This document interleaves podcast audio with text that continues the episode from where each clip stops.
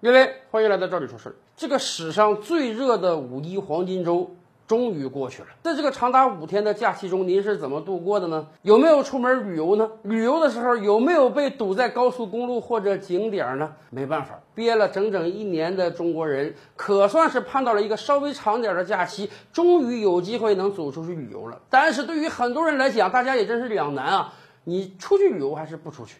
不出去吧，浪费了这个长达五天的假期。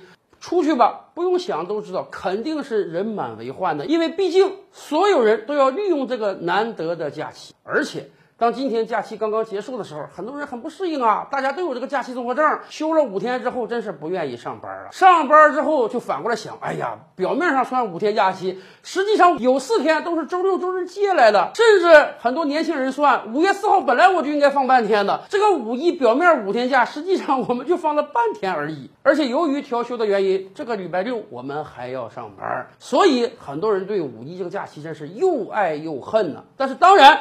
更多的人在想，下一个假期什么时候到来呢？哎，我跟大家讲，不要着急，看看日历，下一个假期马上就要到来了。一个多月后，我们将会迎来端午节。今年的端午节呢是六月十四日，是个周一。按照以往的惯例，十二号、十三号的周六周日将连上十四号这个周一，我们形成一个端午三天的小长假。是的。五一和端午的法定假日实际上都只有一天。为了刺激经济呢，今年我们把五一调成了五天，但是端午我们就不调了。所以端午我们等于也没有各种各样的调休之苦，踏踏实实休三天就得了。那么到端午的时候，咱们就可以判断一下了，到底你是愿意调休还是不愿意调休呢？到底这个一天的假期，我们是给它搞成五天好呢，还是三天好？端午之后，本年度最大的一个节就是中秋和国庆了。曾经有一年啊，中秋连国庆，我们一共放了八天假。但是很多人也说啊，听起来这个八天假很好，但是如果中秋和国庆不连在一起的话，实际上我们会休一个三天的中秋，再加上一个七天的国庆。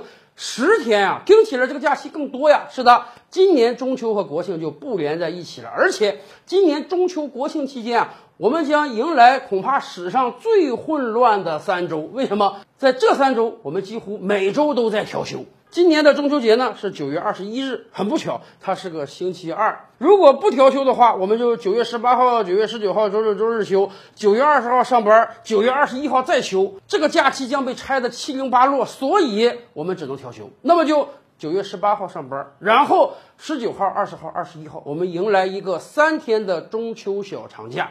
但是就在中秋节那一周的周日，九月二十六号，我们得上班。哎。很多人刚看到这个安排的时候有点不解，我们中秋休那一天不是上一周的周六调休过来的吗？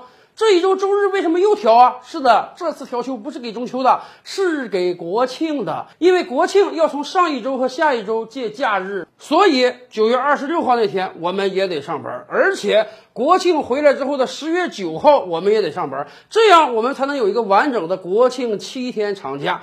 也就是说，从九月十八号到十月九号，这接连三周的周六周日，我们都有调休，以便让我们能有一个中秋小长假和国庆大长假。所以，更混乱的日子那不是五一，而是十一。